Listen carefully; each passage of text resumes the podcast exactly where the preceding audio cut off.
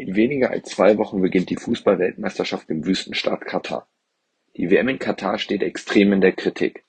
Wir bei Salon 5 haben schon zahlreiche Podcasts und Reels zu dem Thema gedreht.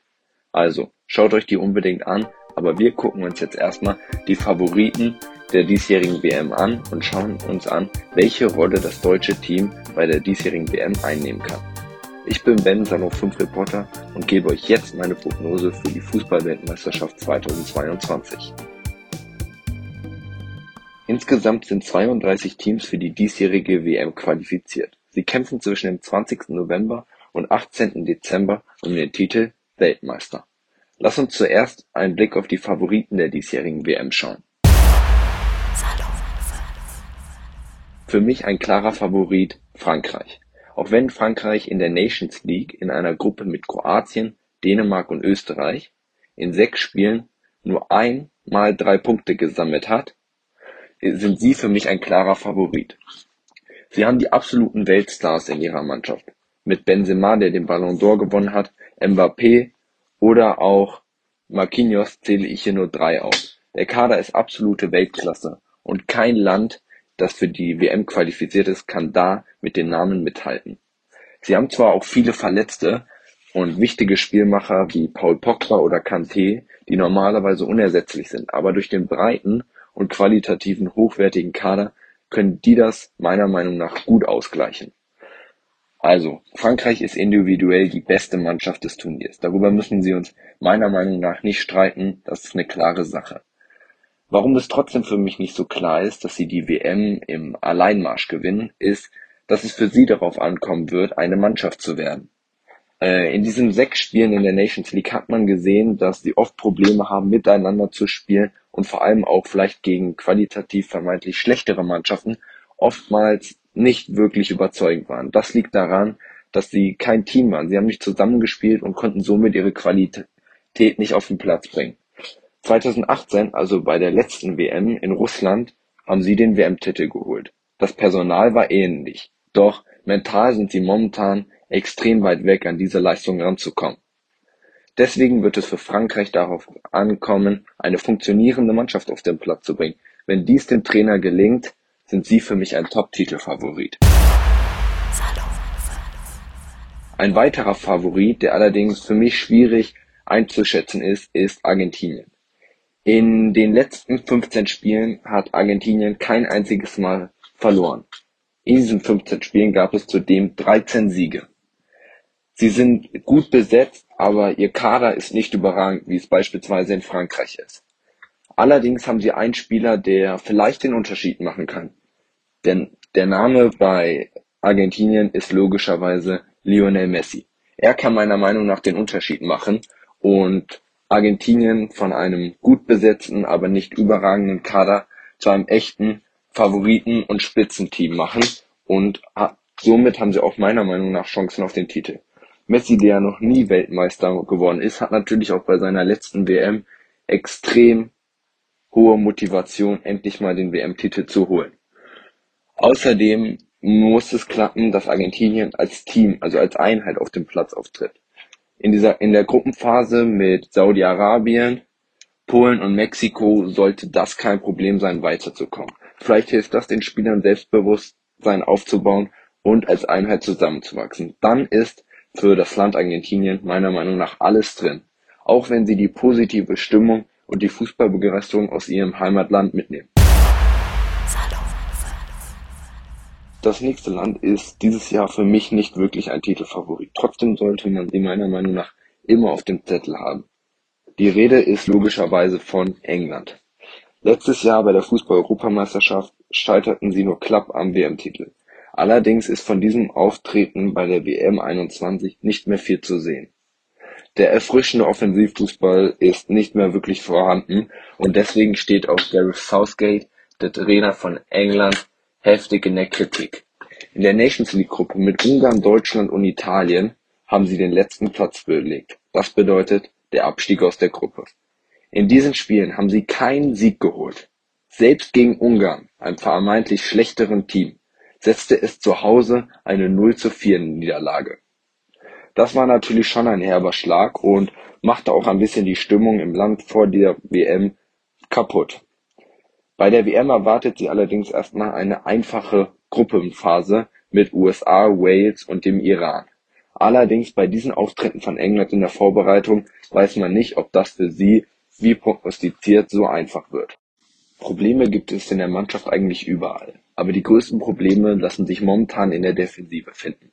Wenn Trainer Gareth Southgate womöglich bei seiner letzten WM diese Probleme beheben kann, kann es England vielleicht doch noch schaffen, größere Teams oder Titelfavoriten zu ärgern und vielleicht sogar mit um den Titel zu spielen. Die Stimmung im Land ist momentan logischerweise eher schlecht und Gareth Southgate, wie schon eben gesagt, steht mächtig in der Kritik. Oftmals wirkt sein Spiel mutlos, planlos und taktisch unvorbereitet. Keine guten Voraussetzungen vor, vor dem Start der Fußball-Weltmeisterschaft. Anders sieht es bei Spanien aus. Für mich auch eine Mannschaft, die nicht unbedingt zu den Top 3 der Titelfavoriten gehört, aber immer ein Team ist, das man auf dem Zettel haben sollte und die immer gut mitspielen können. Sie haben in der Nations League im Gegensatz zu England einen guten Eindruck gemacht. Die Spanier glänzen vor allem mit viel Ballbesitz und gut anschaubarem Fußball. Allerdings fehlt die letzte Konsequenz vor allem vorm Tor. Das liegt an den vielen Jungen. Nach dem Umbruch mit den großen Spielern wie Sergio Ramos, Busquets sind jetzt viele Junge am Start. Diesen Umbruch, den die alteingesessenen Teams immer wieder vornehmen müssen.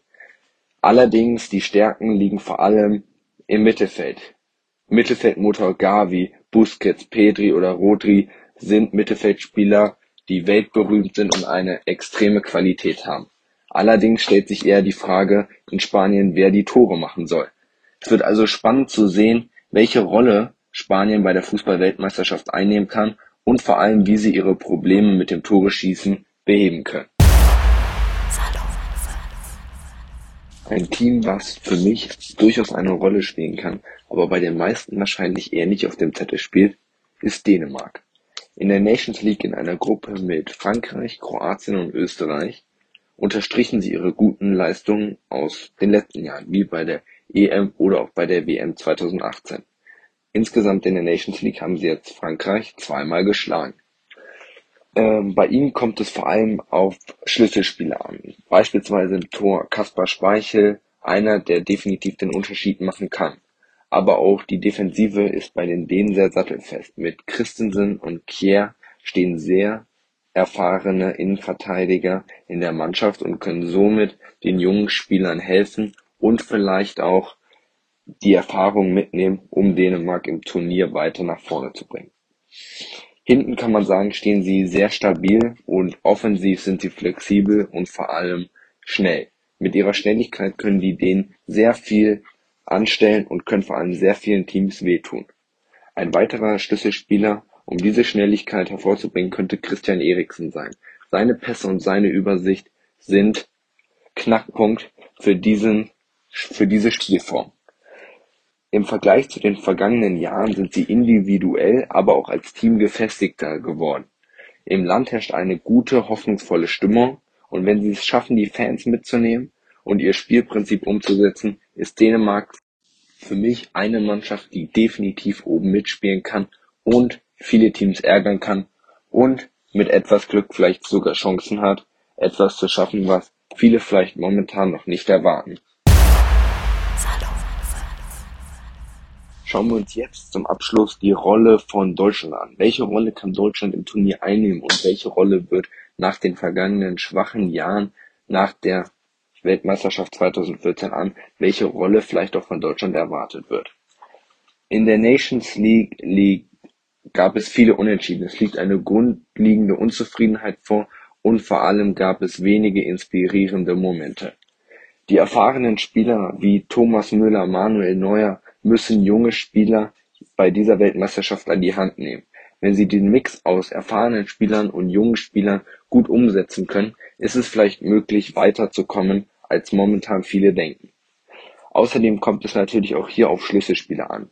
Manuel Neuer kann eine wichtige Rolle spielen, wenn die Verteidigung, wie in den vergangenen Spielen, oftmals wieder nicht sattelfest agiert. Außerdem braucht es Spieler, die vorangehen, wie Kimmich, Goretzka oder Müller. Diese Spieler müssen das Spiel lenken und somit anderen Spielern auch Sicherheit geben. Im Vergleich zu 2018 ist der Kader nicht ausgeglichener und vor allem nicht stärker. Allerdings würde ich die Mannschaft dennoch besser einschätzen. Durch den Trainerwechsel und die vielen jungen Leute gibt es vielleicht neue Ideen. Grundlegend herrscht aber in Deutschland eher eine Unzufriedenheit mit dem Team. Es wird nicht viel vom Team erwartet, aber die Erwartung ist dennoch hoch. Das größte Problem, es fehlt ein Stürmer. Es fehlen Leute, die die Tore machen. Es gibt viele Außenspieler, die auch Weltklasse-Niveau haben, mit Sané, Gnabry, Adeyemi. Und die Liste kann man genauso gut weiterführen. Aber es fehlt ein echter Torschütze. In einer Gruppe mit Spanien, Japan und Costa Rica wird es schwierig, wenn es nicht gelingt, von Anfang an Tore zu schießen. Schon seit mehreren Monaten gibt es die Diskussion, was Deutschland macht, um Tore zu schießen. Es kommt immer wieder die Diskussion nach einem echten Stürmer, also einem echten Neuner auf. Nach Miroslav Klose gab es diesen nicht mehr und somit fehlten auch die Tore. Füllkrug, der momentan in seiner Aufstiegssaison mit Werder Bremen schon zehn Tore geschossen hat. Er schießt alle 119 Minuten ein Tor. Er wäre auf jeden Fall einer, der auch mit seiner Kopfballstärke und seiner Präsenz für ordentlich Wirbel im Strafraum sorgen konnte und Deutschland in Sachen Tore nach vorne bringen könnte. Ein weiterer, eher junger Spieler, der nicht mit Erfahrung trotzen kann, ist Yusufa Mukuku. 17 Jahre ist er gerade mal alt, hat diese Saison aber auch schon sechsmal geknipst und braucht nur 113 Minuten für ein Tor. Beide wären mögliche Kandidaten für die Stürmerposition im deutschen Team. Hinzu kommt, dass Timo Werner ja die WM verpassen wird, also wird der Schrei nach einem Stürmer, der Tore schießen kann, immer größer. Diese beiden Leute wären auf jeden Fall eine Möglichkeit, dieses Problem erstmal zu lindern. Das war meine Prognose für die Fußballweltmeisterschaft 2020. Ich hoffe, ich konnte euch nach diesem Kritikpunkt zu der WM einen sportlichen Einblick in die WM geben und konnte euch die einzelnen Teams ein Stück weit vorstellen. Nachdem ihr euch den Podcast angehört habt, schaut euch unbedingt noch die anderen Reels und Podcasts zu der Fußball-WM an und schaut euch unbedingt an, warum die Fußball-WM in Katar so in der Kritik steht. Das war's erstmal von mir. Ciao.